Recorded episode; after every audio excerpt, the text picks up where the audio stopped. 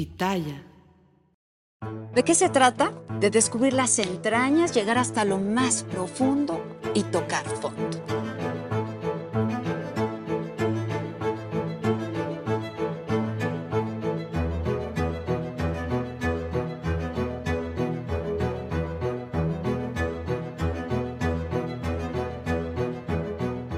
Ir de lo más bajo y hasta lo más sublime. Y es que exhibir luces y sombras de cada personaje se vuelve algo fascinante.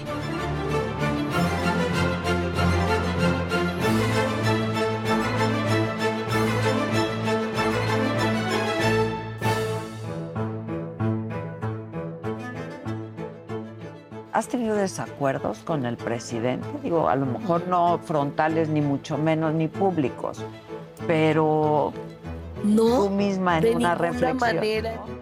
Nosotros también somos un medio incluyente, Claro que sí. abierto, tolerante. Contigo rompo un mito. ¡Ah!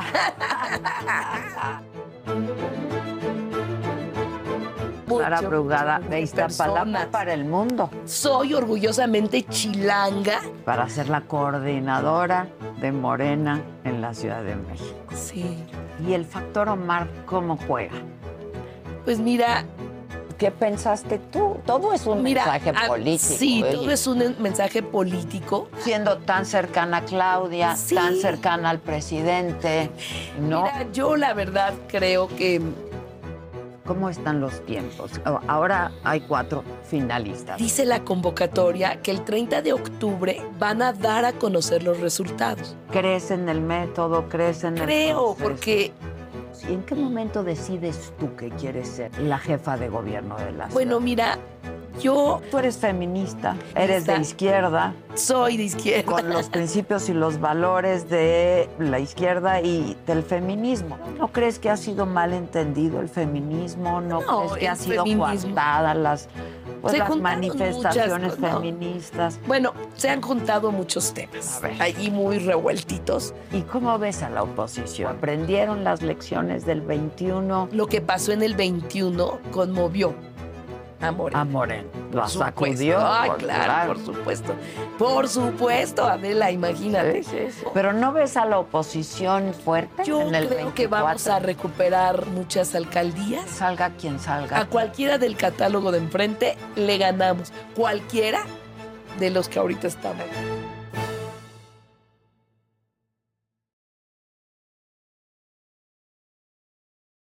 Clara Brugada, una de las punteras, eh, para ser la coordinadora de Morena en la Ciudad de México. Sí. Eh, pues estaba como muy clarita la ruta, ¿no, Clara? ¿Cambió el panorama, crees? En la Ciudad de México, en el, Pues- en el partido, en Morena. ¿Crees que haya cambiado? Te pregunto. No, yo, yo creo que ya desde hace unos meses, varios meses, desde el año pasado, Ah, eh, ya había una tendencia, varias y varios se fueron bajando en el camino, pero ya había una tendencia. y luego otros subieron en el camino, ¿no? En el camino hubo otros que entraron, otras salieron, otros... Y ya estamos como estamos ahorita con cuatro finalistas. Cuatro finalistas. ¿Cómo te sientes? en- Pues en- yo me siento muy contenta, de la contentísima, contentísima. Creo que a mí me anima mucho el convivir con la gente, eh, recorrer la ciudad, escuchar a la población, eh, sentir su cariño, su apoyo. Creo que a cualquiera, ¿no? Nos anima mucho y estoy muy contenta porque pues vamos subiendo más y más todos los días. ¿Y el factor Omar cómo juega? Pues mira, Omar es un compañero maravilloso. ¿Todavía no empieza? Sí, ya. Ah, bueno. Cambia lo que vas a decir. No, No. pero creo yo que convivimos siendo funcionarios públicos y allí nos conocimos. Yo lo respeto mucho, es una persona muy, muy amable, eh, Como sea, después del 30 de octubre vamos a ir todos juntos, Adela. Como salga quien salga. Salga quien salga. ¿Crees en el método? ¿Crees en el Creo, porque tú sabes que fuimos constructores de Morena, históricamente. Y definimos justamente Omar, que no. las... No, me refiero a mí. Eh, las encuestas como un criterio principal para definición de las candidaturas. No elecciones internas que llevan a división y que son otros elementos los que juegan allí. Aquí es quién puede convencer más a la ciudadanía. Así que sí estoy de acuerdo con el método, sí creo que el partido debe jugar un buen papel, como lo ha venido haciendo. Entonces, por mi parte, yo voy a respetar el resultado y la verdad yo creo que todos, ¿eh? O sea, no, no veo allí problemas. Y yo te preguntaba por el factor Omar García, porque yo veía como ahora sí que la ruta muy clara, ¿no? Que es además tu, tu, tu- un poco tu eslogan de campaña. La ruta es clara, ¿no? Eh, y sí se veía clara. Cuando no emerge Omar como un posible candidato, ¿cambió el tablero? ¿Qué pensaste tú? ¿Qué, ¿Cómo te sientes tú? Bueno, yo creo que Omar siempre estuvo como eh, potencialmente una persona que podría contender, Mm. pero no había todavía decisiones, ¿no? Decisiones personales, que eso es lo más importante. Todavía, pero siempre ha estado Omar como una persona que posiblemente pudiera contender, así que eh, no, no fue una sorpresa, Mm. no fue un cambio en la situación, sino simplemente ya una decisión y que eh, ya con estas definiciones, pues se va avanzando. Háblame un poco de los tiempos. ¿Cómo están los tiempos? Ahora hay cuatro finalistas, digamos, Bueno, hay que sí llegaron. al- finalistas que eligió el Consejo Estatal. Falta el Consejo Nacional. Todavía falta la Comisión de Elecciones que pueda proponer algunos otros. Pero eso ya tiene que ser inminente. Eh, dice la convocatoria que el 30 de octubre, o sea, o sea, ya, ya. van a dar a conocer los resultados. Eso significa en una semana antes del 30 de octubre estarán haciendo las encuestas. estarán levantando las. las encuestas y por lo tanto nos quedan 15 días. 15 días y hacen las encuestas y el 30 de octubre ya la población y todos conoceremos el resultado. el resultado. Ahora, yo no- te voy a preguntar si estás confiada porque uno nunca debe de confiarse. Pero, ¿cuáles son tus atributos y en qué momento decides tú que quieres ser Sí. la jefa de gobierno de la Bueno, ciudad? mira, yo, yo soy una mujer que lleva 40 años luchando en esta ciudad. Quiero platicarte Sí, un poco. platícanos un poco de ti. Sí, Claro, tú- yo tú me naciste yo me- en la Ciudad de Yo México. nací en la Benito Juárez, en la colonia Nativitas. Ok. Eh, estudié allí la primaria, el primer año de secundaria. Entonces soy una mujer del poniente que por convicción me fui a vivir al extremo oriente de la ciudad.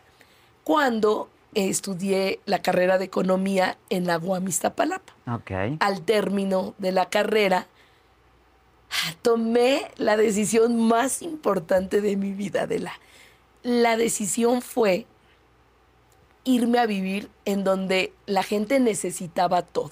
Los- todo. los más había necesitados. No había servicios, no había escuelas, no había nada en esas comunidades. ¿Qué te movió a tomar esa Te decisión? voy a decir qué fue lo que me movió. Que segundo, tercer año de secundaria y preparatoria, nos fuimos a vivir a San Cristóbal de las Casas en Chiapas. Con tu mi familia. mamá, mi mamá es de Chiapas, mi, mi padre murió, entonces nos fuimos un Ah, tiempo allá. Regresaron, digamos, ¿no? No, A la- porque nacimos acá. Pero tu madre de mi, ma- Chiapas. mi mamá. Y entonces resulta que para mí fue un shock llegar y ver la situación de los indígenas. No los dejaban ni siquiera subir a las banquetas. Había el cine de indígenas, el cine de ladinos, la escuela de indígenas, la escuela de ladinos, en la plaza del parque, pues tampoco se dejaba. Estoy hablando de los 70. Sí, sí. Entonces, para mí fue un shock muy grande. Yo decía, no puedo creer tanta discriminación, explotación. Entonces. Tú siendo muy joven. Y yo siendo, pues, teniendo alrededor de 13, 14 años, 15. O sea, en este periodo. Pero venías de otra realidad. Veníamos de la Ciudad de México. Entonces yo desde ese momento, bueno, fui una niña muy estudiosa, solo 10, 10, 10, en fin. Entonces yo decidí que tenía que, claro, estudiar la universidad, pero regresarme a vivir a una comunidad indígena. Eso fue lo que, con eso yo me regresé a la Ciudad de México ya con toda la familia. Somos tres hermanos. Mis dos hermanos son mayores, un hermano y una hermana, y yo soy la más chica. Tú eres la chiquita. Sí. Entonces ya ellos ya se habían venido a estudiar la universidad y ya cuando yo terminé la preparatoria nos venimos con pues mamá. Ya nada más quedaban tu mamá y tú allá. Así es. Y entonces allí fue cuando entré a la UAM, UAM Iztapalapa, que tenía la carrera de economía. Yo estudié economía, mi formación es de economista. ¿Por qué? Pues porque yo quería conocer un poco más a fondo, pues la situación económica, cómo estas desigualdades, en fin. Y cómo distribuir mejor. Y cómo vino la decisión cuando dije, yo me voy con los que menos tienen, esta opción por los pobres. Bueno, pues imagínate en una familia tradicional, una familia que, oye, ¿qué? ¿Que te vas a dónde? ¿Que cómo? Pues no. Entonces, pues ahí la negociación fue la siguiente. A ver. Terminas la universidad y entonces haces de tu vida lo que quieras. Ay, mi madre, mi madre todavía vive. Ay, qué bueno. Y le agradezco mucho, ¿no? Que, que haya pasado esto. Entonces yo me fui a esa colonia, que es la colonia San Miguel Teotongo. Adela, sigo viviendo en esa colonia, después de todos los cargos que he tenido y de todo, porque allí yo me dediqué a gestionar, a luchar con la comunidad, a ver que hubieran todos los servicios públicos. Aprendí que lo público debe estar por encima de lo privado, a defender las áreas verdes, a lo que hoy le llamamos el derecho a la ciudad. Mm. Y ya desde allí, ahora, me siento así, regreso del oriente al poniente con el gran objetivo, después de haber gobernado esta gran demarcación, con el gran objetivo de derribar esos muros que son invisibles, pero que dividen el oriente del poniente. ¿no? Esa es mi historia, eh, vengo, sí, de gobernar la zona más difícil de la ciudad. Adela es Iztapalapa, sí, casi dos millones de, de personas. para el mundo. Así me siento. Pues, claro, de Iztapalapa. Y además con la mayor problemática, es decir, con las, más las mayores desigualdades de la ciudad, con eh, situaciones de rezago histórico, con la mayor inseguridad, todo lo que puede Violencia. Y entonces, pues... Que ya la gobernaste tres veces, ¿no? Sí, y hoy me siento feliz porque entregamos resultados muy buenos. Vengo de un gobierno exitoso. Soy de la alcaldesa mejor evaluada de la ciudad y de las mejores del país. Eh, logramos bajar la incidencia delictiva de la mano de Claudia Sheinbaum, maravillosas, hemos transformado Iztapalapa, las dos, bueno, ella como jefa de gobierno, con el cablebús, con el trolebús elevado, y yo transformando el espacio público porque no había eh, infraestructura. O sea, yo dije, si vamos a gobernar en el 2018, que teníamos la oportunidad histórica de hacerlo, Vamos a transformar la vida de la gente y vamos a hacer de Iztapalapa la mejor alcaldía. Eso me propuse. Y entonces construimos la infraestructura que nunca antes había tenido. decidimos hacer la mayor obra en la historia de Iztapalapa y de la ciudad desde una alcaldía, Ya. desde una alcaldía. Y transformamos más de medio millón de metros cuadrados de espacio público. Hicimos las utopías. Las utopías, ¿qué son las utopías? ¿Y de dónde surge el nombre de utopía? El nombre Porque de las pareciera, de pronto dices, voy a transformar, voy a hacer, voy a- y, y suena como muy utópico, ¿no? Entonces, Bueno, viene de Tomás Moro, pero no, lo que te quiero decir es que justo desde ese tiempo, cuando defendíamos las áreas comunes para servicios públicos en San Miguel Teotongo, la gente decía, vamos a defender las áreas verdes.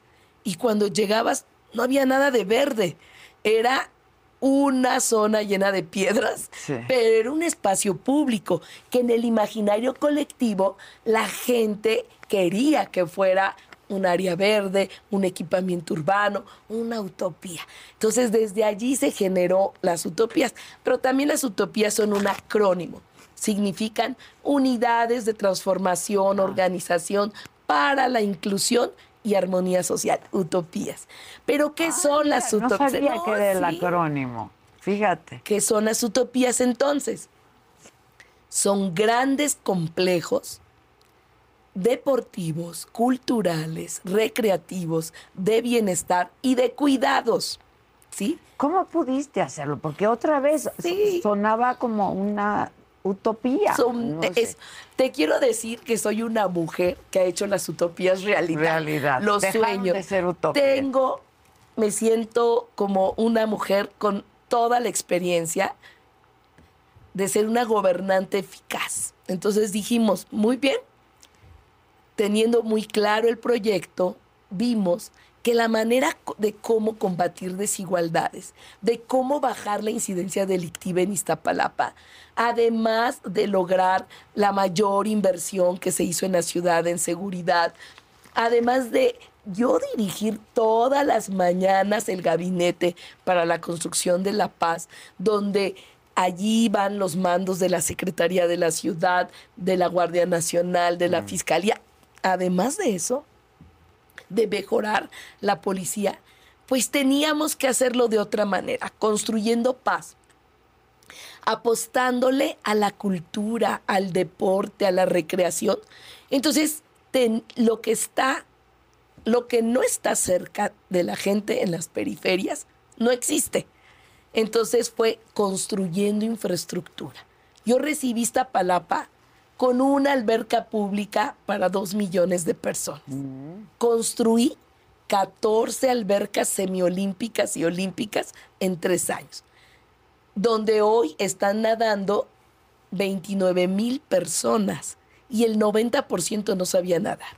Tenemos orquestas comunitarias y yo le aposté a cambiar la nota roja de Iztapalapa a la nota musical, porque cuando un joven se enamora de un saxofón, de una guitarra eléctrica, cuando una joven aprende a tocar piano, una niña, cambia la vida de la. Entonces, nosotros logramos en las utopías, ¿sí? En estas grandes infraestructuras que, se, que construimos a lo largo y ancho de Iztapalapa, logramos que bajara la incidencia delictiva porque les dimos opciones de deporte, de cultura, de recreación y cambiamos también la vida de las mujeres. La vida de las mujeres con el sistema público de cuidados, A ver. que se oye muy rimbombante, pero eso a nivel internacional es la agenda número uno de la agenda de derechos a favor de las mujeres. Bueno, hoy es un derecho constitucional en la Constitución de la Ciudad de México, pero ninguna alcaldía en este país, ya no digo la ciudad, en este país lo ha echado a andar más que acá. Se trata de que en- se transforme el espacio público para lograr hacer justicia a las mujeres. ¿En qué consiste? Consiste en eh, desarrollar equipamiento urbano, como en las utopías, que hay casa de día para los adultos mayores, espacios de rehabilitación física, lavanderías populares, comedores populares, estancias infantiles y hasta spa. Y te quiero decir algo. Y eso, eso aligera el trabajo de las mujeres. ¿no? Pues claro, las mujeres llegan a las utopías, dejan a sus niños en las estancias O a sus infantiles. padres Los mayores. llevan a los adultos mayores o a los que tienen que cuidar con alguna discapacidad. Se van a aprender yoga, van a tomar su clase de natación o van a una sesión de el spa. Y mientras les están lavando la ropa o les están haciendo de comer. Y todo es Y gratuito. todo es, bueno, se cobra un peso la carga de ropa. Ok. un O peso sea, es simbólico. simbólico. Pero de eso se trata. Ahora imagínate, o se van a trabajar.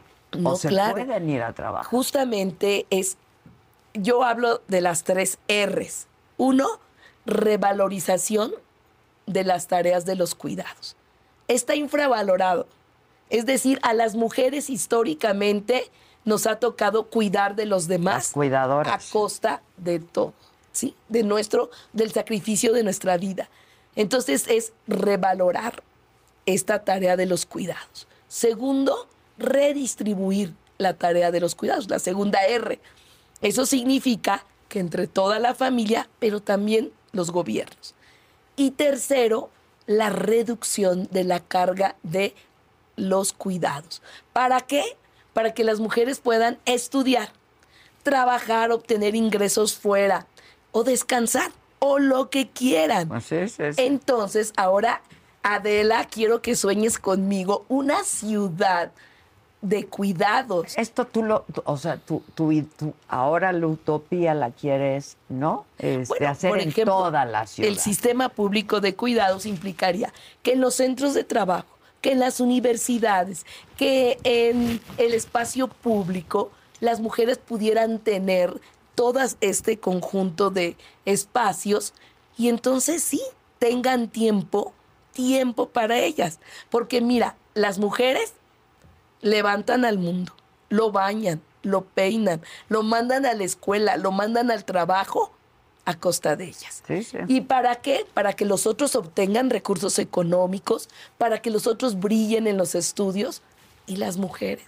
Entonces yo creo que si se habla de la transformación pública, de, de la transformación de la vida pública de este país, así se dice que es la cuarta transformación de la vida pública de este país, pues ahora toca también la transformación de la vida privada.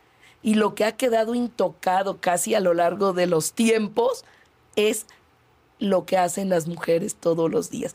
Entonces yo me emociono y me emociono porque ya lo hicimos, porque yo no vengo aquí con o un sea, ya viste el resultado. Claro, hoy todas las utopías tienen sistema público ¿Cuántas de son? Son 12 enormes utopías y en 70 centros comunitarios ahorita se está instalando el sistema público de cuidados en Iztapalapa. Oye, ¿y tú qué piensas de las guarderías? Bueno, las estancias infantiles, las estancias ¿no? infantiles, ya no guarderías. ¿no? las escuelas de tiempo completo. No, por claro. supuesto, o sea, esto es lo que ayuda a las mujeres. Pero se quitaron en este gobierno. No, yo creo que ahí hay mitos sobre eso. No, no, no, no ha sido así. Lo que se quitó es la manera como venían financiándose. Pero, por ejemplo, en Iztapalapa nosotros tenemos 22 estancias infantiles y en la ciudad son alrededor de 100 estancias infantiles. No, no, no, o sea, las estancias infantiles hay que multiplicarlas, pues ese es el sistema público de cuidado. Sin duda, por eso te lo preguntaba. Sí. Ahora, para hacer todo eso que tú hiciste se necesitan recursos.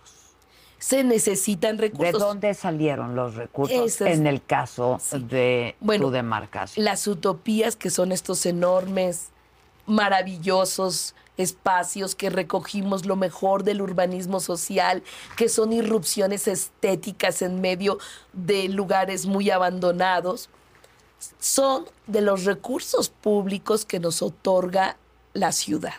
Yo no recibí un peso de más, ni de la ciudad, ni de la federación. Y entonces la pregunta que todos me dicen es, ¿cómo lograste hacer estas pues sí, maravillas? ¿Cómo le hiciste? Te voy a decir lo que hicimos. A ver. Te voy a decir lo que hicimos. Primero, descentralicé el gobierno de Iztapalapa. Imagínate, gobernar la cuarta parte de la Ciudad de México.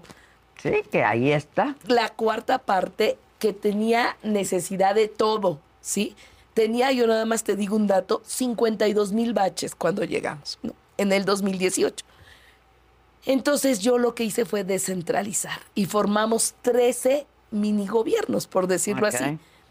Y compré la infraestructura más importante para atender los servicios. Compré pavimentadoras, eh, compré máquinas para bachear, compré máquinas para hacer todos los servicios públicos, grúas para iluminar todo lo necesario. Muchos, más de 300, ¿sí? Lo distribuimos en los 13 territorios. Y ahora sí, a otorgar los servicios desde la alcaldía. Yo no contraté empresas para pavimento. Lo hicieron. No contraté para bachear, ni para iluminar, ni lo hicimos desde la alcaldía. Y con la gente de Con los Iztapalapa. trabajadores de la Y alcaldía empleaste al- a la población de de- allí. de ahí. Y entonces, ¿qué sucede?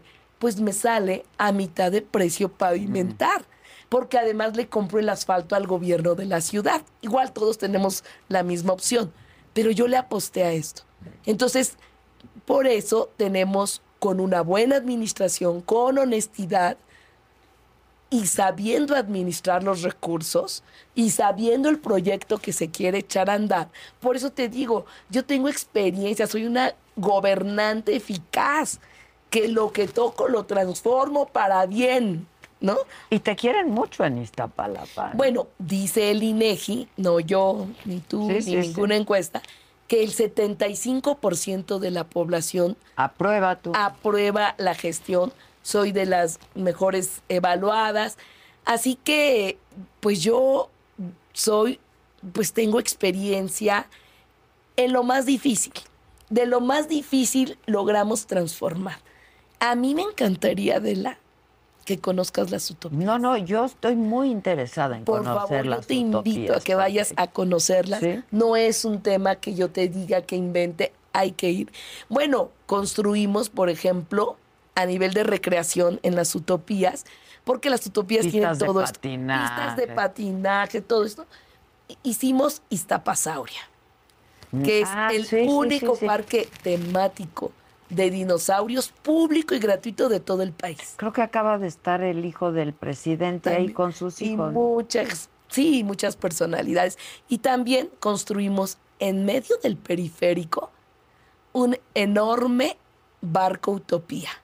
Y adentro alberga el acuario digital, el segundo más grande del mundo.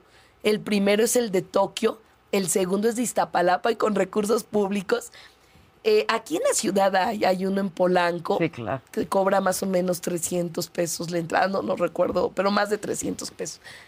En Iztapalapa es público, gratuito. El otro es privado. El otro es privado y además son más de 300 metros cuadrados, enorme, maravilloso. Es decir, pudimos hacer un ejemplo de todo lo que podemos hacer en la transformación del espacio público, bajando la inseguridad.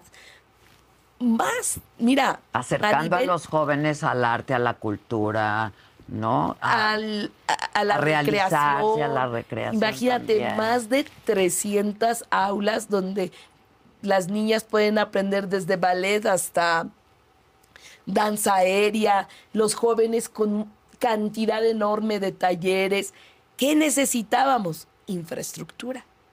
No salir de Iztapalapa, sino allí mismo y de la mayor calidad.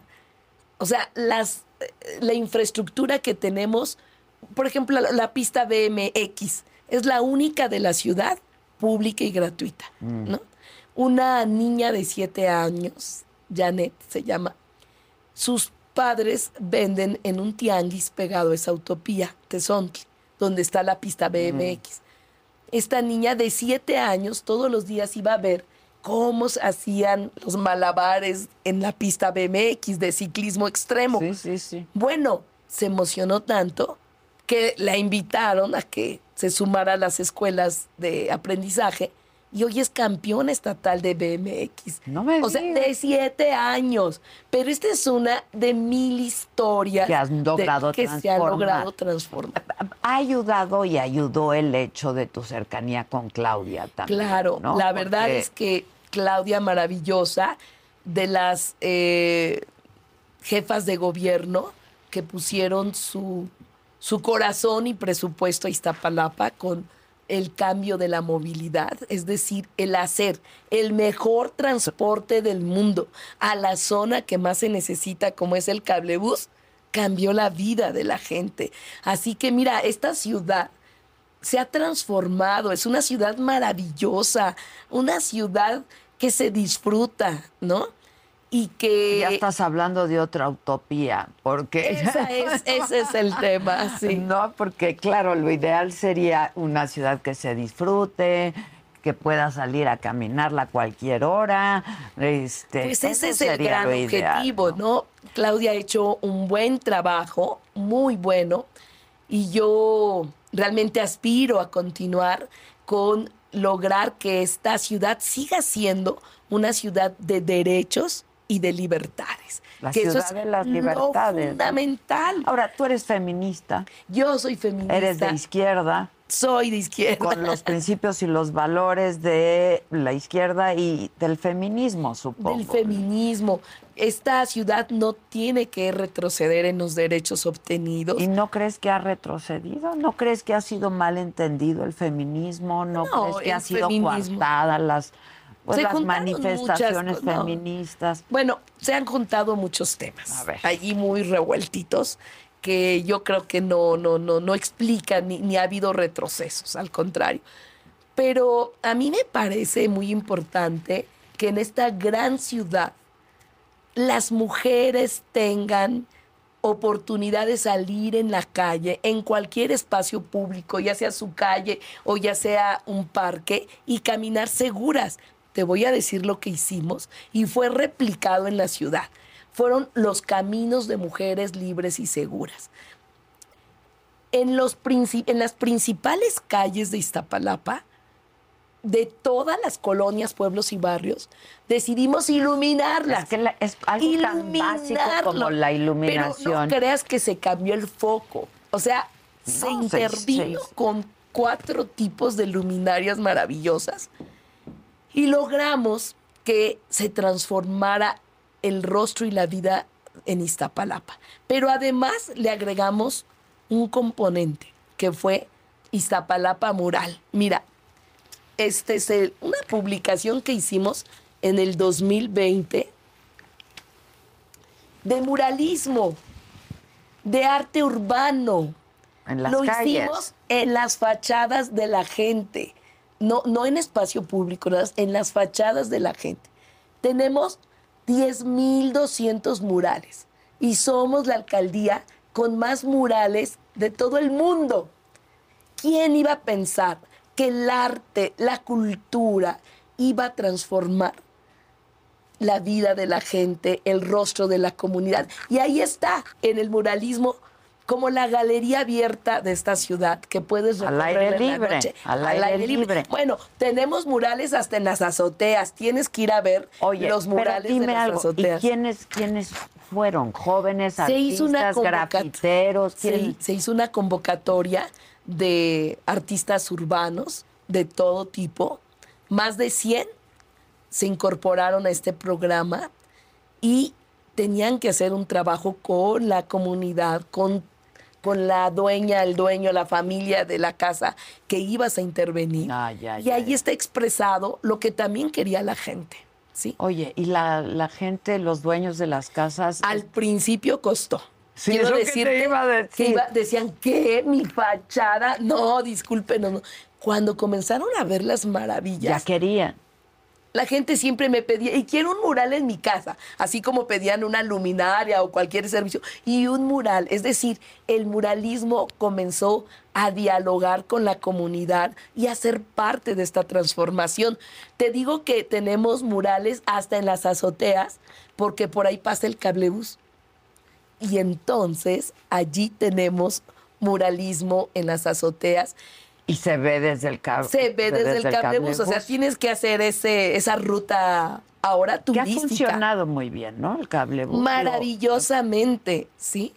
Y entonces tenemos pues un cambio, que esto, lo de los caminos de mujeres libres y seguras, eh, se retomó de Iztapalapa y se hizo en varias partes de la ciudad.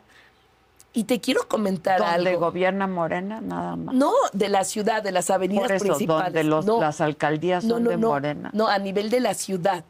O sea, con Claudia Ah, con. Claudia. eh, En las avenidas principales. Ya, ya, ya, ya. Y te quiero comentar que incluso después de hacer los caminos de mujeres libres y seguras, ahora se está en otra estrategia que es comunidad segura, comunidad iluminada.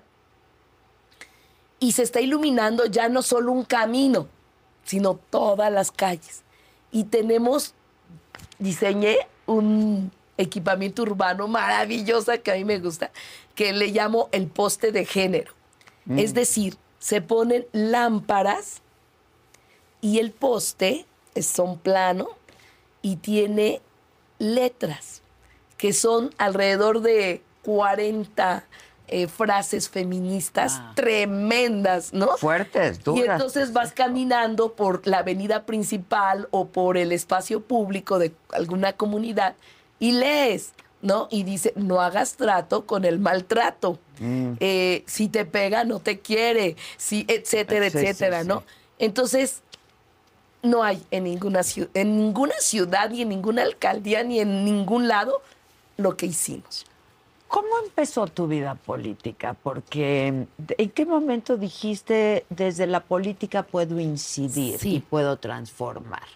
Bueno, em, yo no soy una política tradicional. Primero quiero decirte esto. O sea, yo no ando buscando en dónde me voy a colar. Y a ver qué hago para que entonces me den esto y si no esto otro. De ninguna manera, ¿no?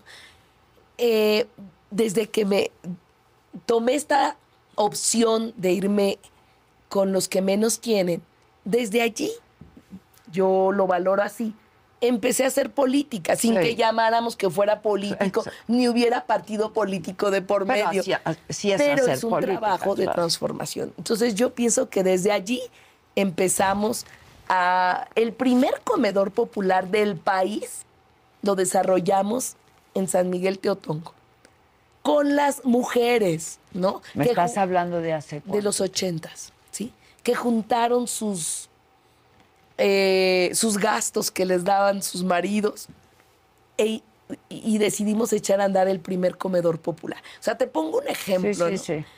Pero bueno, a lo que voy es que para mí ha sido muy importante hacer soluciones, soluciones locales o soluciones a, a la problemática, ¿no?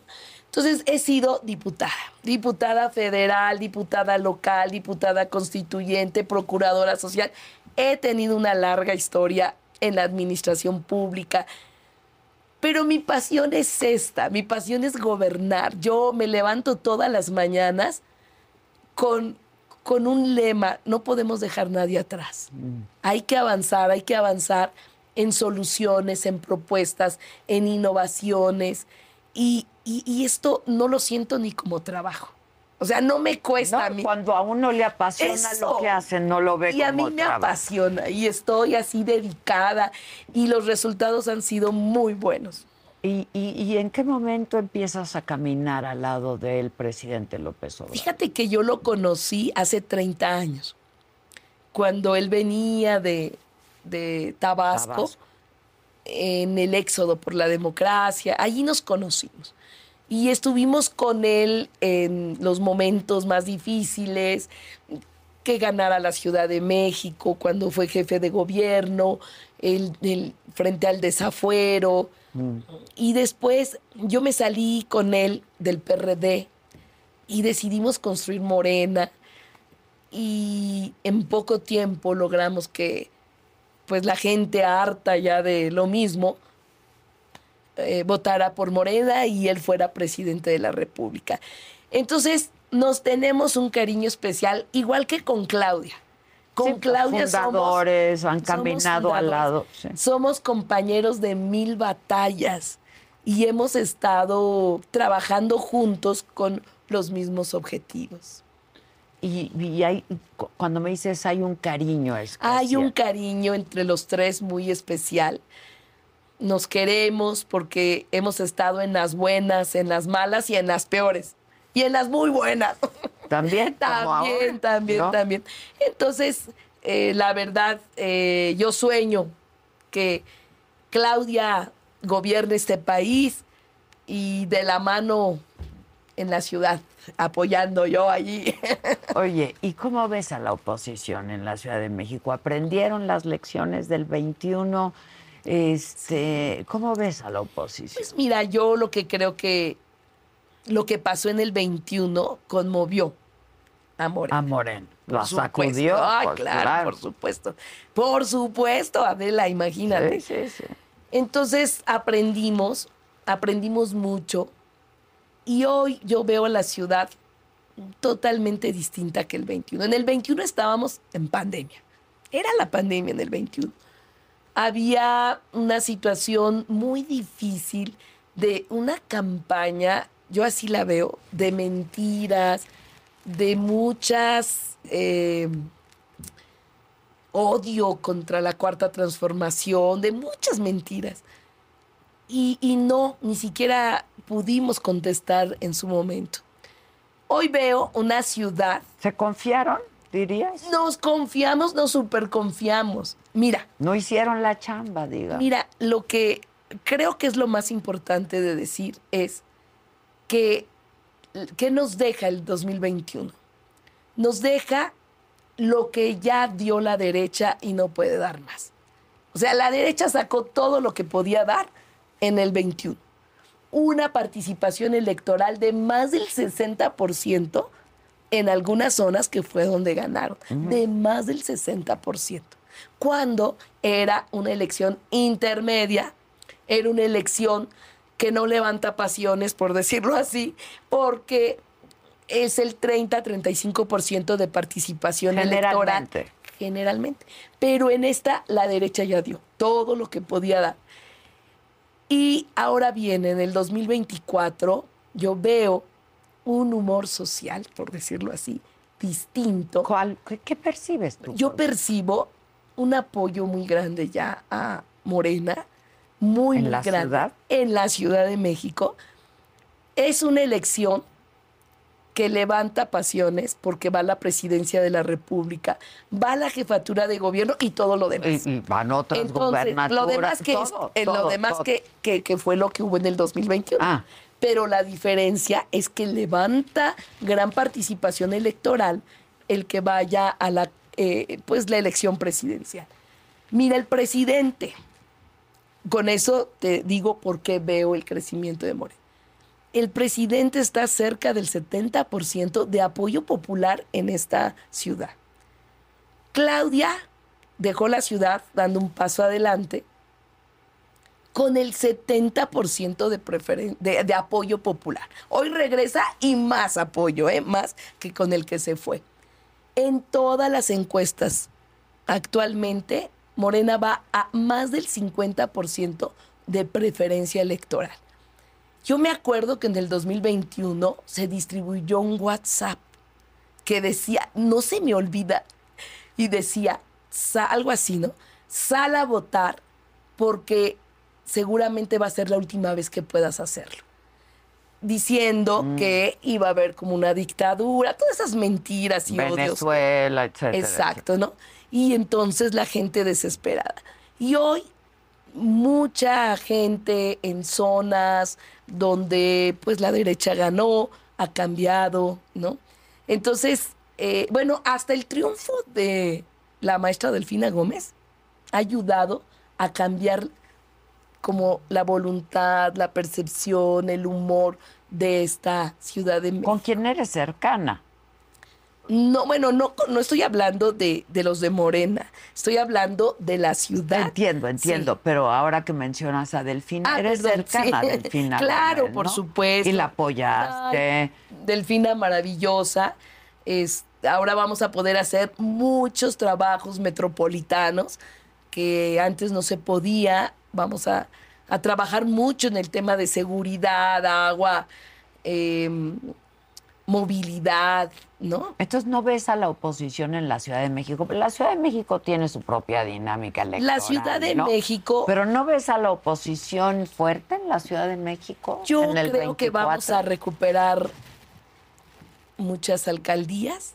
Creo que, eh, bueno, por supuesto que vamos a ganar. Eso no implica que estamos descuidados y que vamos a cometer errores del 2021. Pero yo veo un humor distinto, yo veo a la gente contenta, veo em, que las cosas han cambiado, he escuchado a la gente en las zonas eh, donde no nos fue bien en el 2021 y muy bien. Este, me, sorprende eso, ¿eh? ¿De Porque, verdad? Sí. Me, No, pues son me datos, sorprende ¿no? un poco, pero si tú tienes los datos. Eh, Sí, en cualquier encuesta tú ves y más del 50% eh, apoya a Morena ahorita, en todas las encuestas. Eh, De la Ciudad de México. Estoy hablando solo de la Sí, ciudad. sí, sí, sí. Ve todas las encuestas de la ciudad y Morena eh, lleva más del 50% de preferencia. Según, segundo dato, ve cómo está el apoyo popular al Sí, presidente. sí, sí, sí. Y también cómo está el apoyo popular a Claudia, que ahora pues juega otro papel fundamental, está hasta arriba. Y, eh, y- siente a la gente, no a los que siempre convivimos, o tú o yo. Sí, porque eso siempre van a ser. sí. Y, y- y la verdad es que, que, que yo veo muy bien. Pero- yo, yo veo así la ciudad.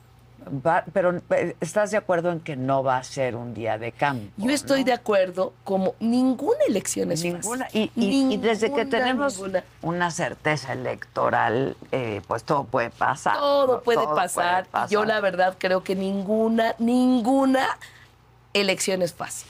Ninguna. Puede pasar muchas cosas. Así que eh, tenemos que prepararnos, por supuesto. Sí, hay que hacerlo. Pero tú crees que salga quien salga como Bueno, candidato que para la Ciudad de México se Lo gana. que dicen todas las encuestas ya en el careo que le llaman, Exacto. le ganamos a cualquiera de la oposición. A cualquiera del catálogo de enfrente le ganamos. Cualquiera de los que ahorita estamos. Exacto. que los punteros son tú y Omar, ¿no? Si cualquiera Ahora, le ganamos a los de enfrente. este, Además, yo creo que también han pasado cosas políticas, justo a Adela. eso iba. Ah, que, que también han cambiado, ¿no? Aunque la gente no lo exprese, no lo diga, la gente tiene memoria. Mira, el, tem- el tema de Genaro García Luna, pues no es algo que aunque en los medios no se, pues no se movió mucho, es algo permanente que, que ahí está. Como que no se movió mucho, todos seguimos todo el proceso. Pero a lo mejor no como otras cosas, pero, pero ese tema ahí está. Y yo creo que incidió en mucho en, en- en un sector de la población que, que se creía todo lo de este, lo del lado de, de ellos, ¿no?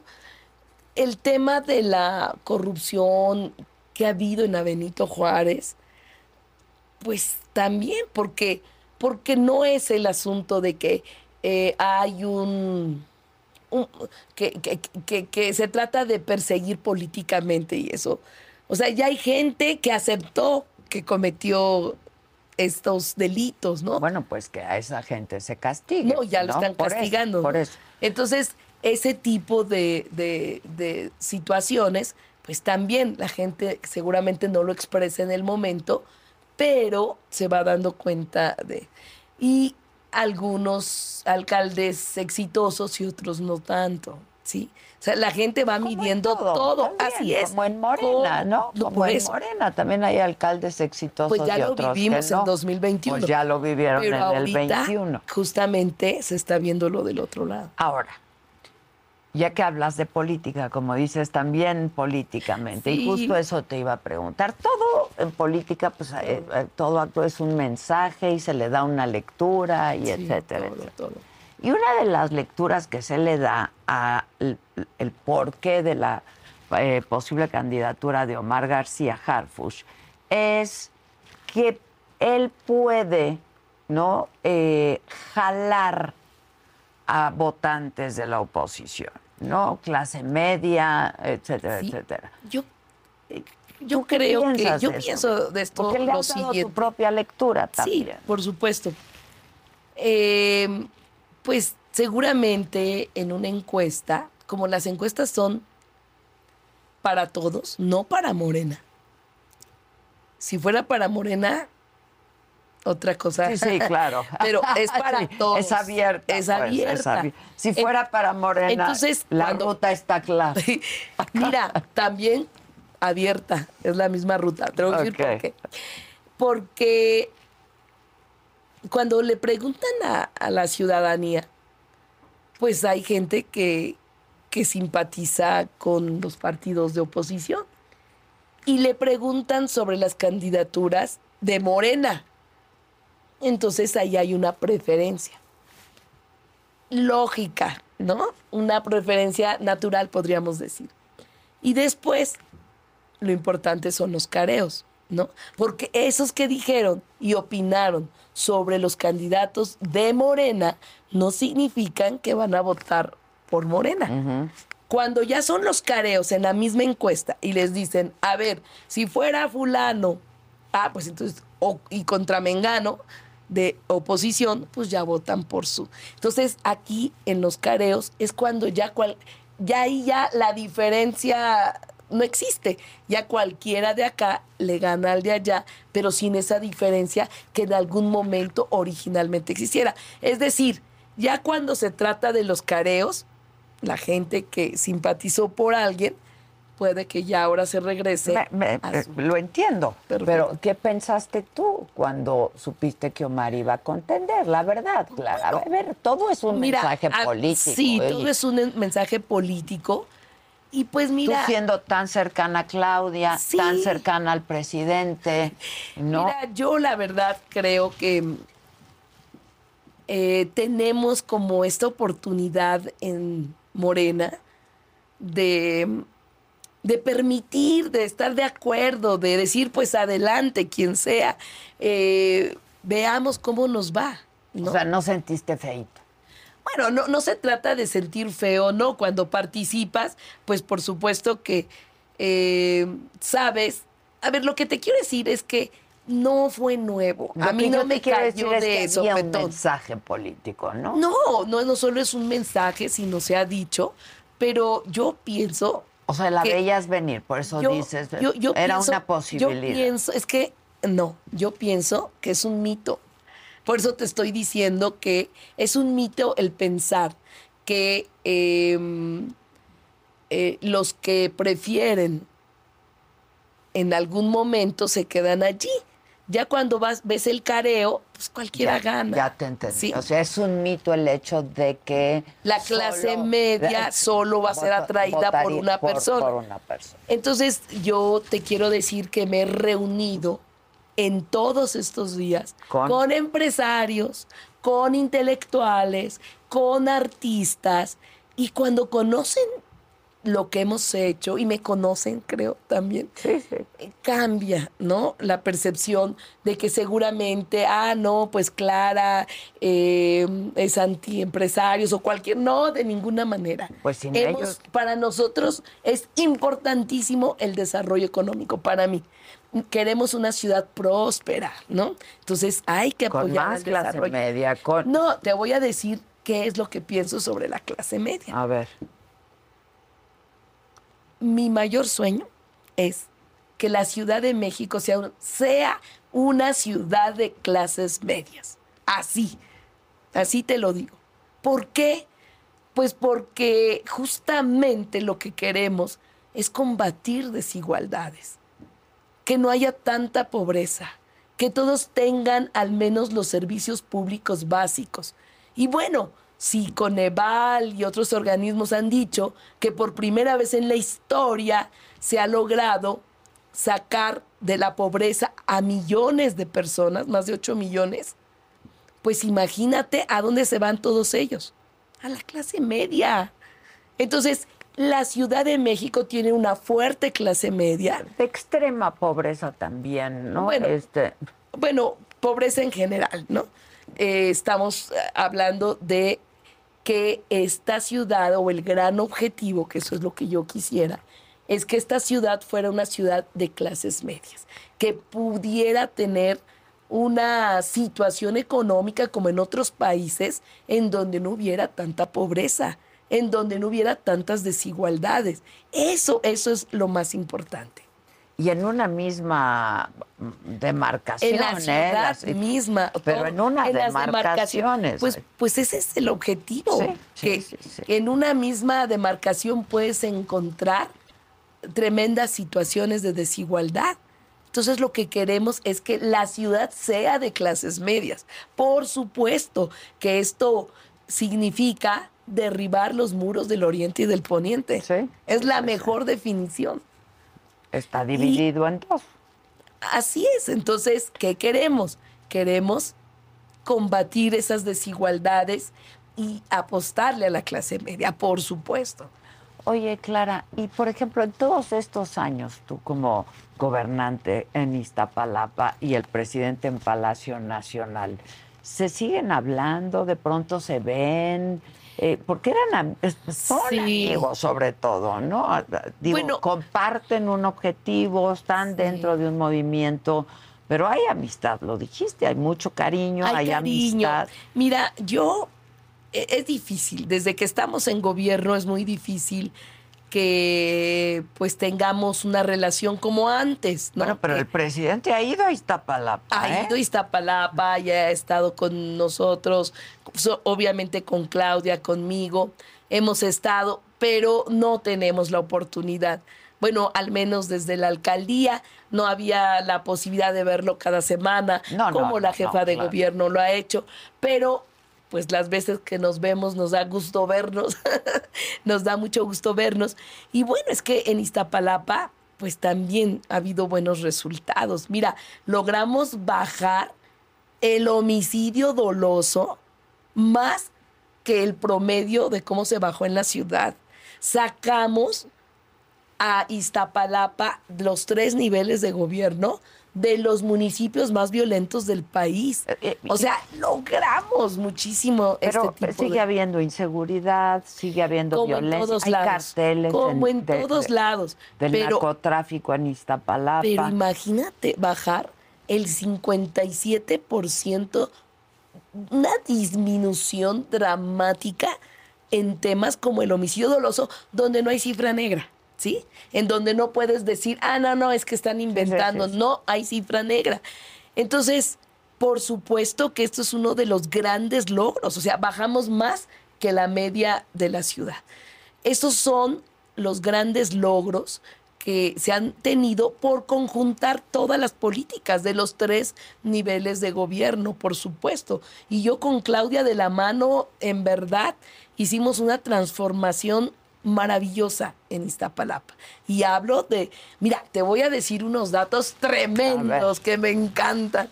Y no son datos eh, míos, ¿no? Que se, o sea, no es que tengas tú otros datos. Así es, son datos del Secretariado Nacional de Seguridad Pública, de la Fiscalía.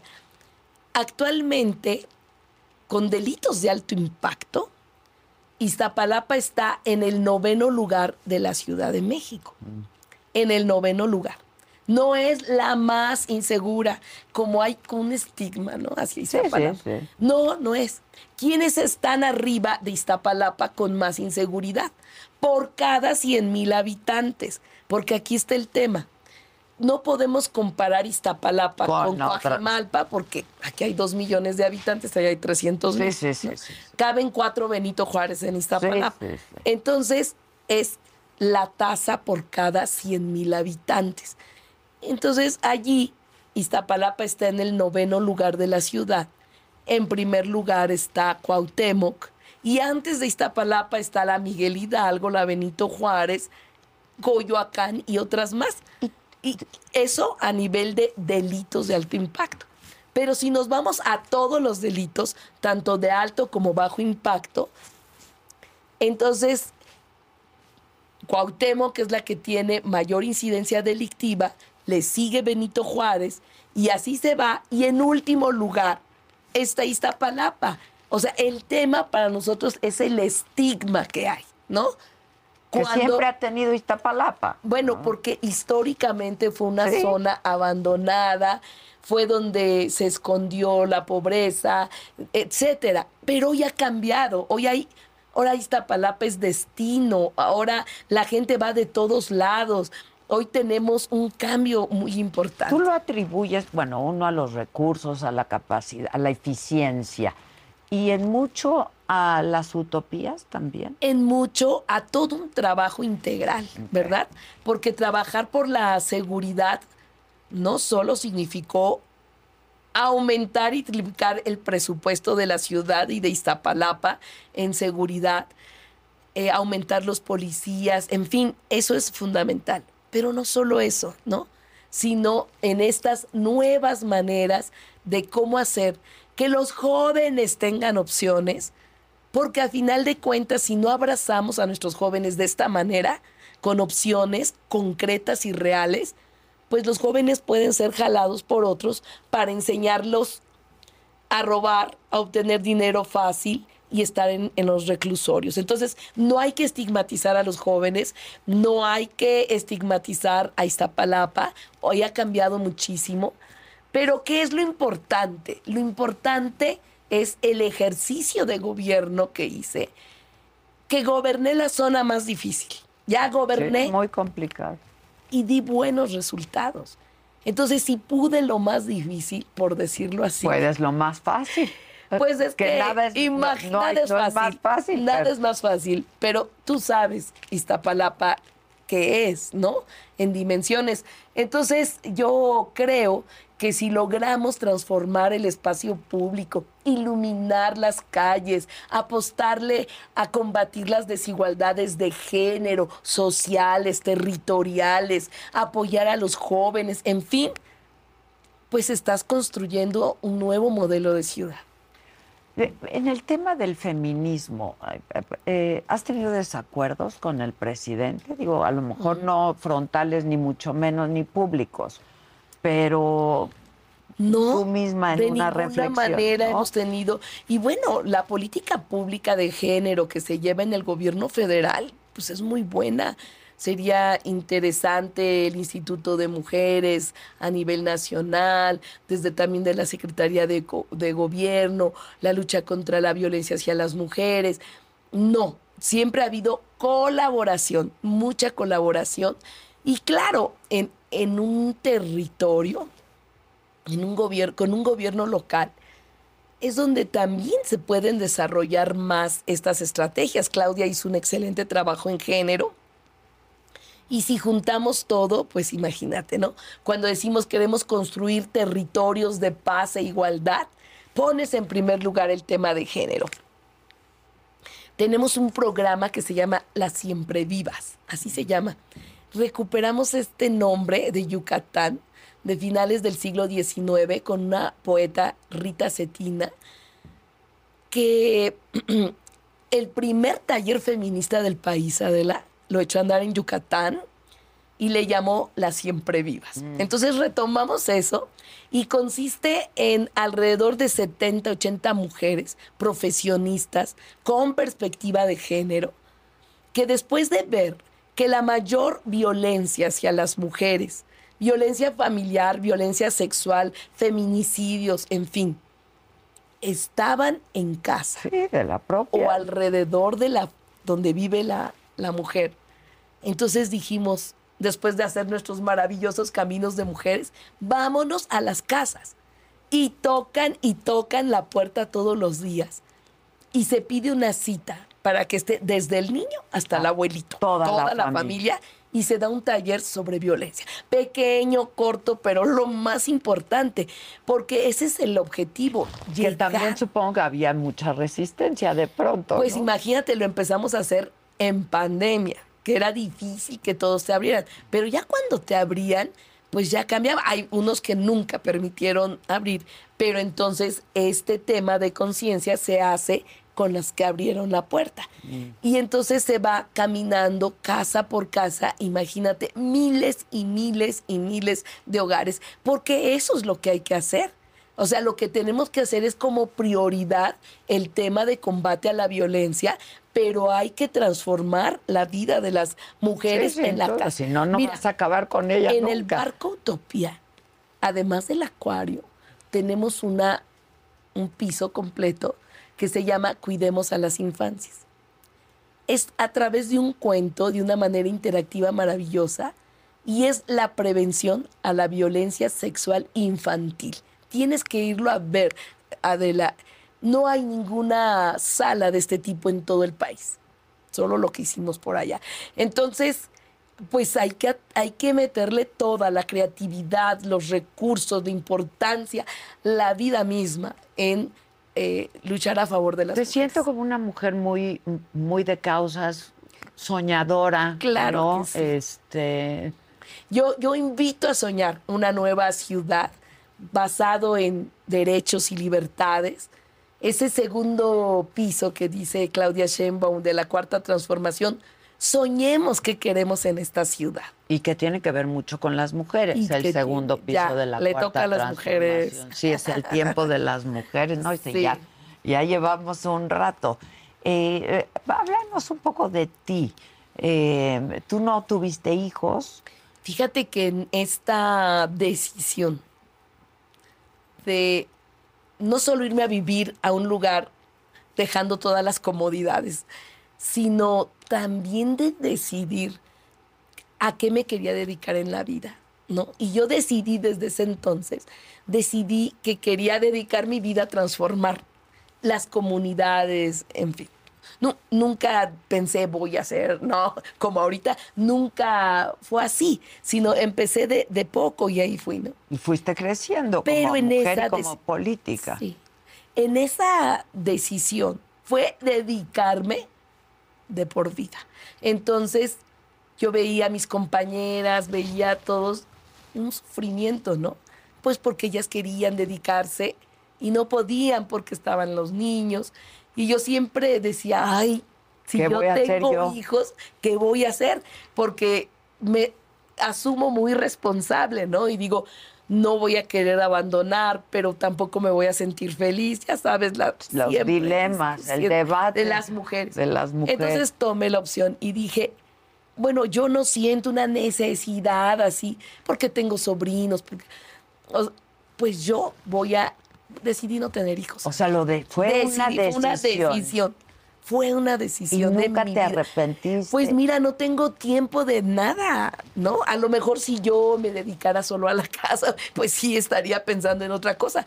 Pero es tanto, tanto lo público, ¿verdad? Que, que no me da tiempo de nada. Eso yo creo que sí es un sacrificio de nuestra vida personal. Pero no es de ahorita, de que soy alcaldesa, que ya llevo bastante tiempo, sino todos los cargos que se han tenido. Y, y tienes una pareja, te- tu marido. Bueno, sí tenemos, tengo una, pues un compañero de vida, un compañero de lucha, que nos vemos de vez en cuando. Ay, a cada vez que, que cada quien el tiene tiempo, el tiempo Pero no nos estás deja. casada. No, no estoy casada. Nunca te casaste. Nunca, yo decidí no casarme, no tener, no hijos, tener hijos. pero para dedicarme a transformar la vida de mi comunidad, de, de, de, de lo- de todo lo que me rodea. Y has tenido tus. Y soy feliz. Porque se puede pensar, ay, no, no, no, no. O sea, tú has de pero te compartir sientes con- muy Y realizada. me ¿no? siento súper plena, súper plena, ¿no?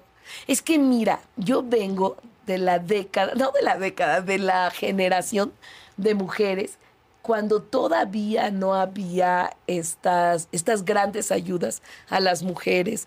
eh, Somos de la misma edad, ¿eh? de acciones Tú y yo. De acciones positivas a favor de las mujeres. No existía eso. No, no, no. Entonces teníamos que ser extraordinarias para poder sobresalir en todo, pero en mi caso, en la política. Sí, sí. Así que todos los cargos que he tenido es porque me los he ganado Sí, con mi propia nos ha regalado nada. Nada, ¿sí? Ahorita qué bueno, y qué bueno, y yo estoy de acuerdo en que haya apoyos eh, directos para las mujeres. Políticas públicas. Políticas públicas y también equidad en los gobiernos. Todavía hay muy pocas gobernadoras en todo el país. O sea, tenemos que seguir trabajando, tiene que haber más diputadas, etcétera.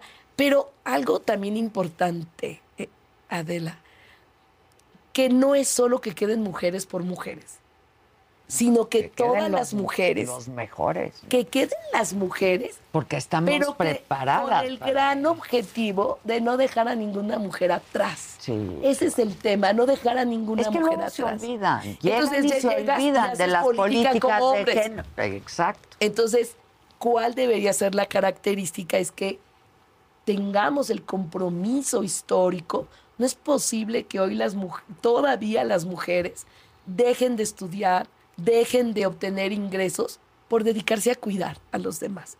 Creo que el cu- cuidar a los demás es algo maravilloso, todos lo podemos vivir, pero hay que redistribuirlo, hay que valorarlo y hay que hacer que las mujeres puedan desarrollarse. Entonces, Que, que, que sea por elección, no, no por no, no, por imposición. no por imposición de ningún hombre. de ningún hombre, ni de hombre. ninguna eh, tradición, Y ni de este nada. compañero que tienes, ¿llevas muchos años con él? Sí, sí, sí, llevo años y todo. Y bien, o Cada sea, quien vive en su casa, vivimos juntos, separados y de todo. o como se puede, Sí. como se Sí, puede. sí, sí, Sí. Yo digo que es la mejor manera. ¿eh? Ah. Tú muy bien.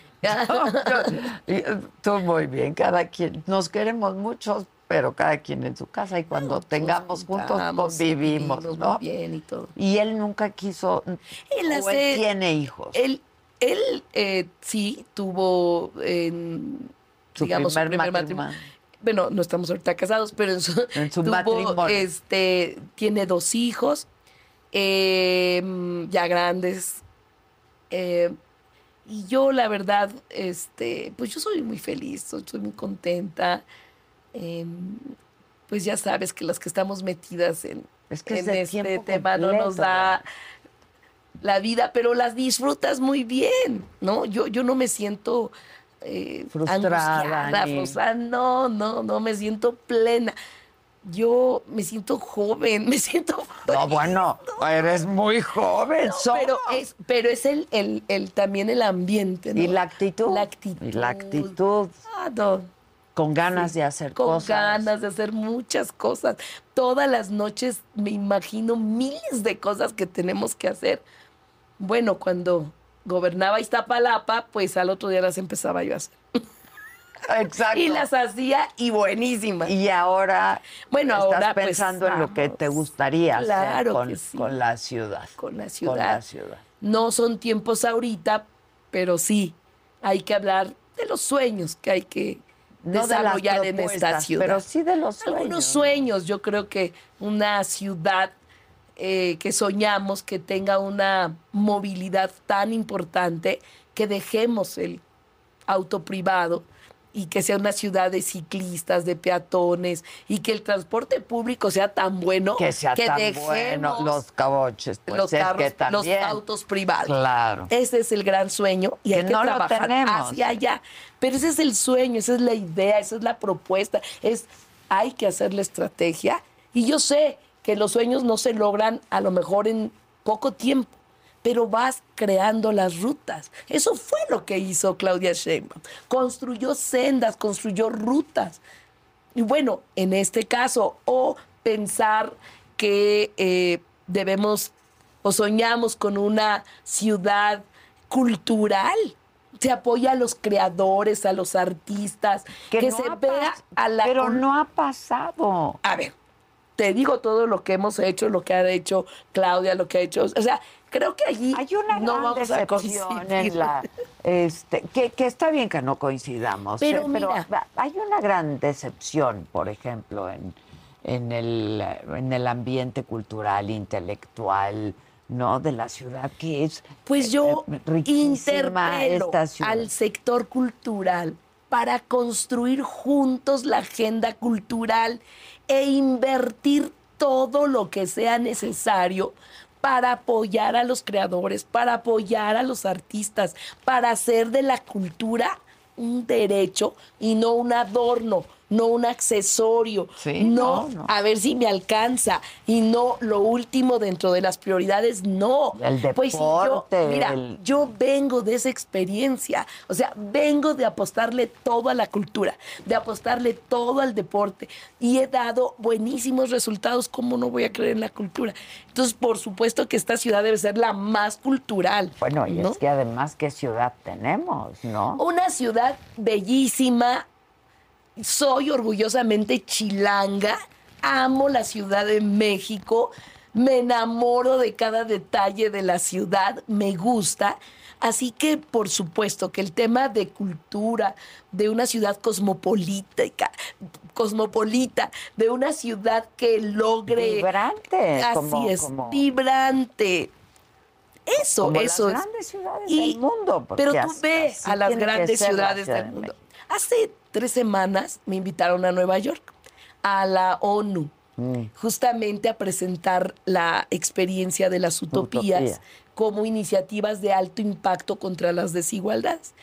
Entonces aproveché, ¿verdad? Para ir y conocer y ver. No conocías Nueva No, York. sí, sí Ah, conocía ya Nueva pero York, pero ya tenía muchos de no ir. años de no ir. Y Nueva York cambia constantemente. Pero bueno, o sea, conocí su centro, bueno, sí, su centro, y oye, está mejor el de la Ciudad de México. Yo adoro el centro de la ciudad. A Eh, mí yo adoro esta ciudad. Oye, el con centro todo mi está corazón. bellísimo. El centro es una belleza. De verdad que yo estoy Nueva York, yo enamorada. siempre les digo que no es una ciudad bonita en sí No, misma, tiene otras ¿no? cosas que lo hacen Tiene otras cosas que lo hacen único, sí, ¿no? sí.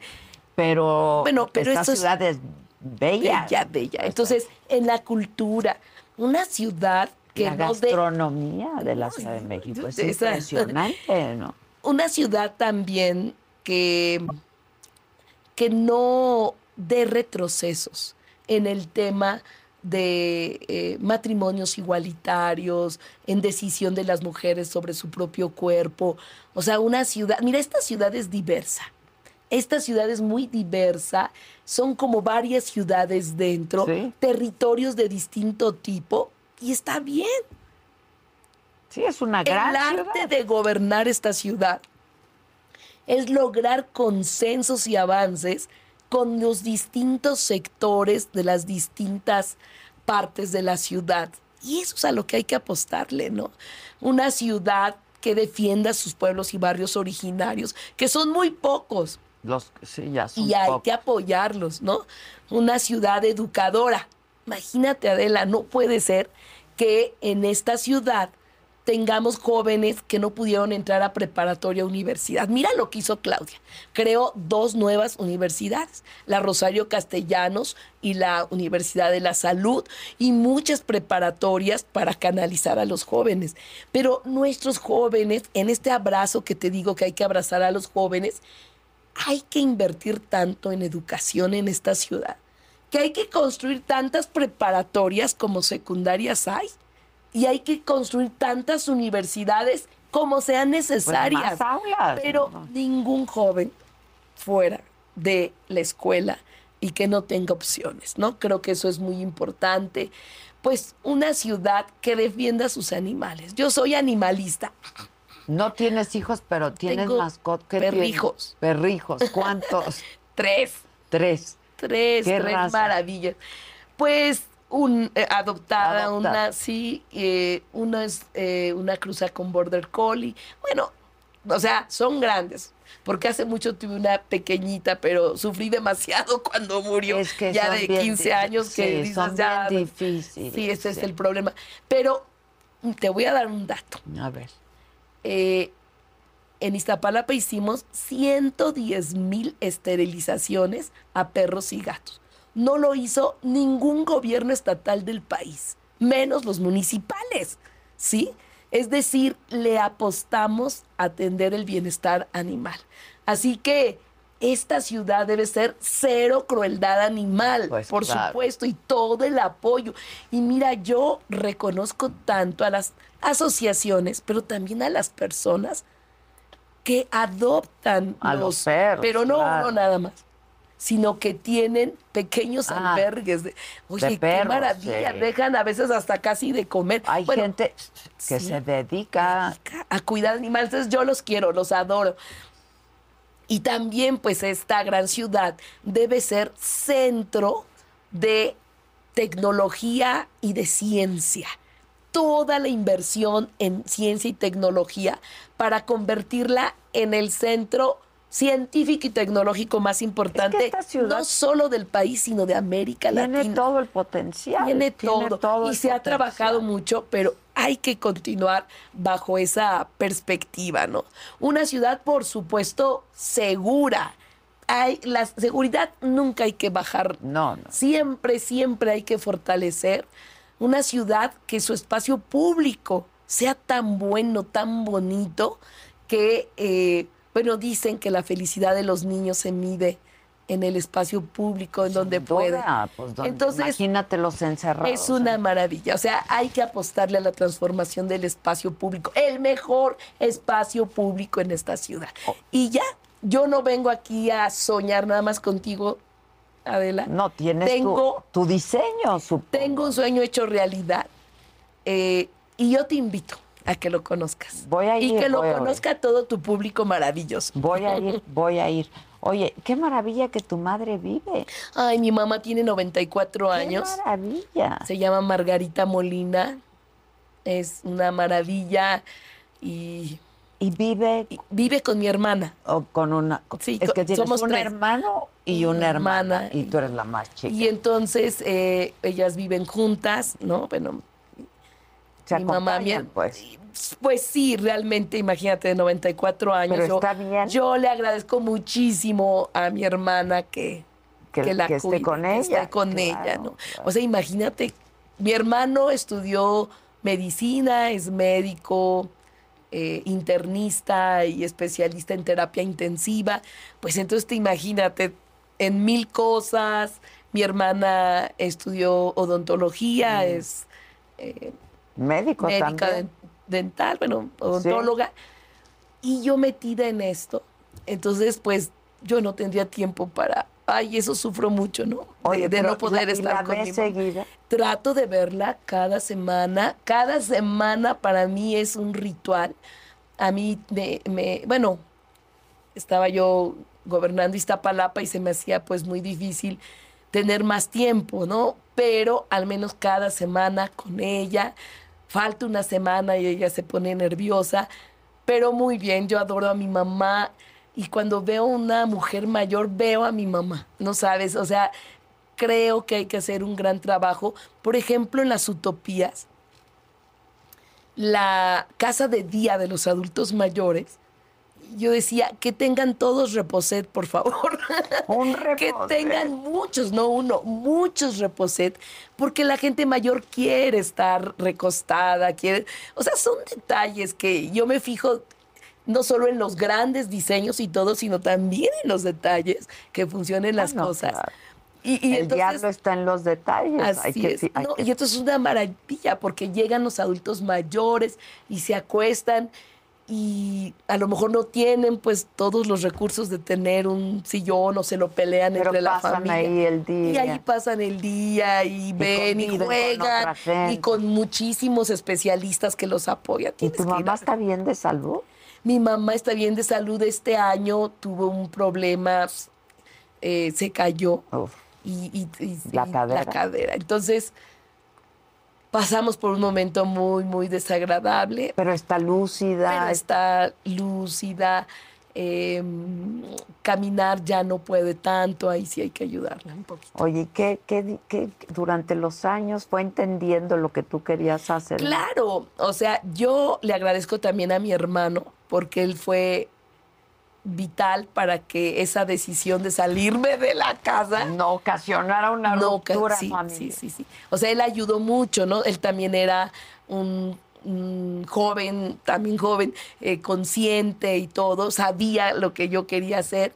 Y como es el mayor, pues ya sabes, las mamás, el hermano mayor y, es el, y el hombre, Entonces, como que sí le ha hecho mucho caso históricamente. Entonces, él me ayudó mucho para que esto fuera así. Y ella fue comprendiendo y, y ella, yo creo Y que se orgullosa sentía también, orgullosa ¿no? siempre de, de todo, ¿no? De que me atreví a ir, de que no busqué un afán de crecimiento a lo mejor personal, que pude haberlo hecho, sino una vinculación con los que menos tienen, y solidaridad y todo de la familia, lo que hacía yo. En fin. Y ahora estás yendo a recorrer toda la ciudad. Y ahora estoy toda la ciudad ¿Y avisas a los otros alcaldes que vas a estar? Lo digo por lo que pasó con Sandra Cuevas. ¿Les avisas o no? eh, ¿Cómo- ¿Cómo hacen? Sí, yo eh, en algunos casos se pide permiso, en algunos casos nos dan, en otros no. ¿Te han dicho que no? En algunos, cuando se ha hecho la solicitud para un espacio público, Mm. no contestan, no contestan y ya en algunos hemos tenido problemas. Yo he hablado con los alcaldes y les digo, oigan, ¿Qué pasó? o sea, en Iztapalapa, cuando yo estaba de gobierno, entraron todos, todos, y nunca tuvieron un solo problema, jamás, ¿no? Entonces creo, Adela, que debe de haber la suficiente civilidad para enfrentar lo que viene, ¿no? El pueblo no es de nadie. Entonces, en donde quiera hay corazón para todos. El pueblo es de todos, ¿no? No hay exclusividad, no hay exclusividad. Así es. Digo, te lo decía por lo que pasó con Sandra, ¿no? Sí. En la central de abajo. Ah, bueno, la central no, pertenece. depende. No, ya después eh, yo entendí que los compañeros de la alcaldía, yo ya ahorita no estoy en la alcaldía, fueron y dijeron Sí, a donde sí, quiera ir. O sea, por mí eh, ha ido todos los de oposición a Iztapalapa. Está tapizado de otros aspirantes y no ha habido nada, porque yo sí creo en eh, reglas de juego limpias Para y todos, que hay que ¿no? respetarlas. O sea, hay que respetar. ¿Te pues. llevas bien con algunos alcaldes Con- de la oposición? Pues, pues yo creo que con todos me llevo bien. Algunos no he tenido oportunidad de platicar bien, pero con ninguno me llevo mal. ya, Y con la mayoría me llevo bien. ya. Claro, qué gusto conocer. Bueno, nos conocíamos. de lejitos. No, no, fuiste un día al programa, ¿te Sí, sí, acuerdas? es Cuando cierto. fueron todos los alcaldes, Alcaldes. de Morena que Ah, habían sí, ganado. Y ahí nos conocimos. Pero qué gusto saber más de ti. Yo Sí, creo que Adela. es bien importante que la gente sepa eh, por quién va a votar. Y, y yo creo que las vidas personales, los sueños, Sí. eh, los resultados hablan mucho de quién es uno, ¿no? Y eso, Eso. pues para los electores es muy importante para nosotros saber por quién vamos a votar, no nada más por qué partido, Sí. sino quién es la ¿Quién es? persona, ¿no? ¿Cuál es su historia? ¿Qué trae consigo? Me parece que es muy Así es, importante. es muy importante que nos conozcan, que vean la trayectoria, lo que hemos hecho, los, los resultados, ¿no? O sea, yo digo, bueno, yo he gobernado la cuarta parte de la ciudad y la ciudad más difícil, la zona de la ciudad con más problemas y hemos salido bien, ¿no? Así que no hay que los resultados, ¿verdad? Que es lo que nos Es lo antecede. que hablan, ¿no? Así sí, es, así es lo que y hablan. a mí también me dio mucho gusto, De verdad Adela, pero yo quiero que conozcas eh, los- Invítanos a Sí, conocer una de estas. supuesto, Hay unas más grandes que otras. Hay unas más grandes, el pero con que conozcas dos es suficiente para que conozcas, o sea, unos lo organizamos Lo y- organizamos, sí, lo organizamos. sí. Me va a dar mucho gusto. Yo he oído hablar muy bien de ti, de la gente que vive en Iztapalapa. Eh, creo que has sido cercana con la gente también. Sí. Esa, eh, me parece que es una Yo parte adoro muy a las personas. Fíjate que si me preguntaran, ¿qué es lo que te más te gusta de gobernar? Me gusta cuando atiendo a la ciudadanía. Yo siempre salgo con todo el equipo a atender a los ciudadanos. Pero cuando alguien te cuenta su problema, que puede ser algo muy sencillo o muy difícil, lo que hago es ponerme en los zapatos de la gente. Y eso cambia por completo la manera como atiendes a la población. Porque no es el no para... Ah, no, es que no me toca a mí, le toca a no sé quién. Ah, es que no, es que nosotros aquí no podemos, ¿no? Sino, si ellos me dicen el tema más difícil o el más fácil, me pongo en sus zapatos porque el hecho de que quieran hablar con uno Entonces a mí me encanta atender a la ciudadanía. También te quita mucha energía, ¿no? Porque te transmite muchos problemas, claro. Pero es algo muy importante. Y luego esto. Cuando vas a tocar casa por casa, la gente dice, solo vienen Cuando, cuando, hay campaña, elecciones. sí. Y después ya no vienen. Y uno dice, no, sí regresamos y hacemos asambleas y todo. Sí, pero ya no regresamos a tocarle la puerta a esa persona. Entonces yo regresé a tocar muchas puertas más con 50 funcionarios y les decía, bueno, no a mi lado, sino todos recorriendo sí, la sí, misma colonia, y les decía, ya estoy, gracias, hayan votado o no por mí o no, eso no importa. La pregunta es, ¿qué necesitan? Y al otro día, todo lo que tenía que ver con la alcaldía se cumplía. ¿Qué pasa cuando, porque me dices, escucho los problemas de la gente y a veces es una cosa que es simple de resolver, porque cuando uno tiene un problema, lo ve como un problema muy grande, ¿no? Esa es la verdad.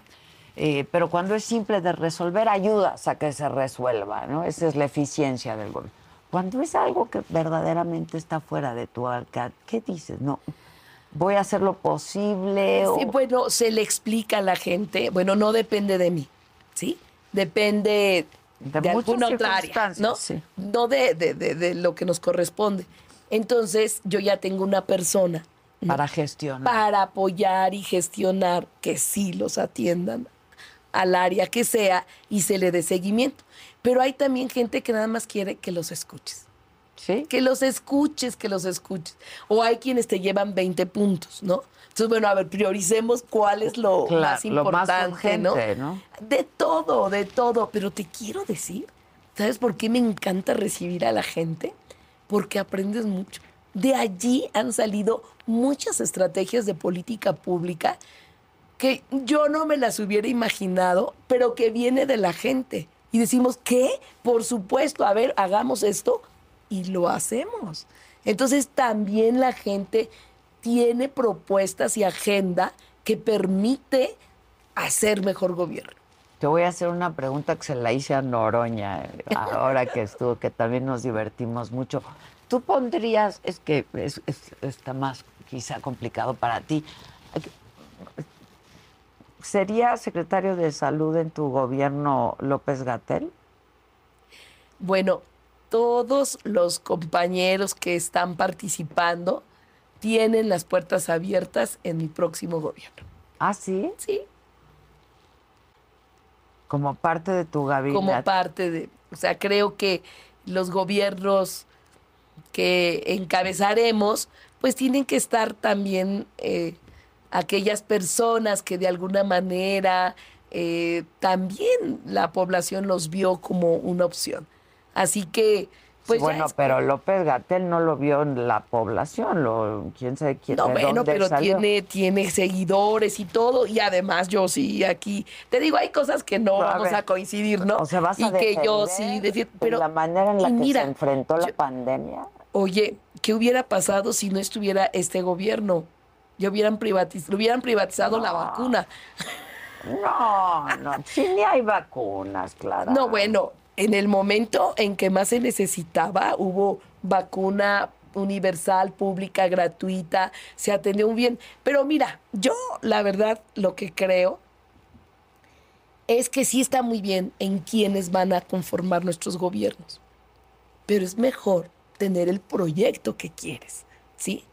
No es el proyecto de cada uno de los que estén, que sí, muchos tienen ideas, propuestas y maravillosas. puedes absorber y puedes sino incluir. qué propuesta de salud hay para la ciudad, qué propuesta de educación hay para la ciudad, qué propuesta de seguridad, ¿no?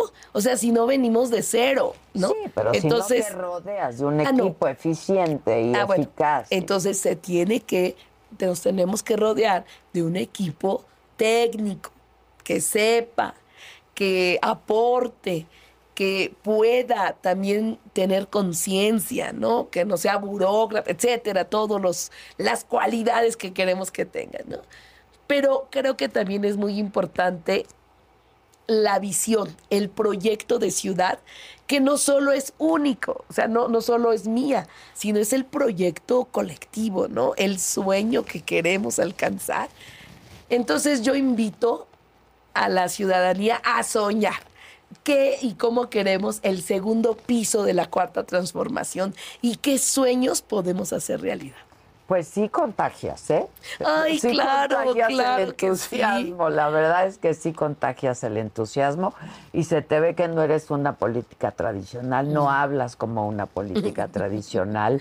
Eh, creo que no actúas como una No. política tradicional y que hay un genuino eh, sentido del deber y el- de servir a los demás. Sí, servir sobre todo. Sí. Es nuestra pasión, es mi pasión. Yo no podría nada que no sea servir, de verdad que estoy acá.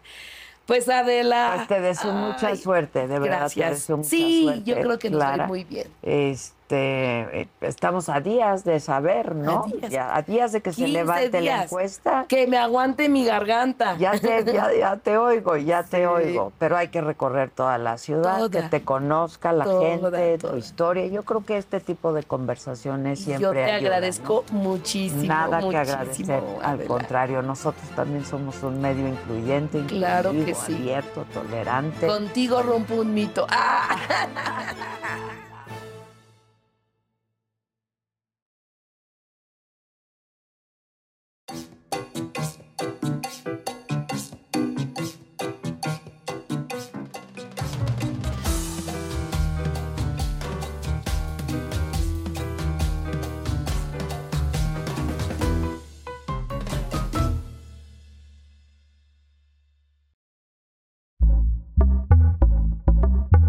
Pitaya.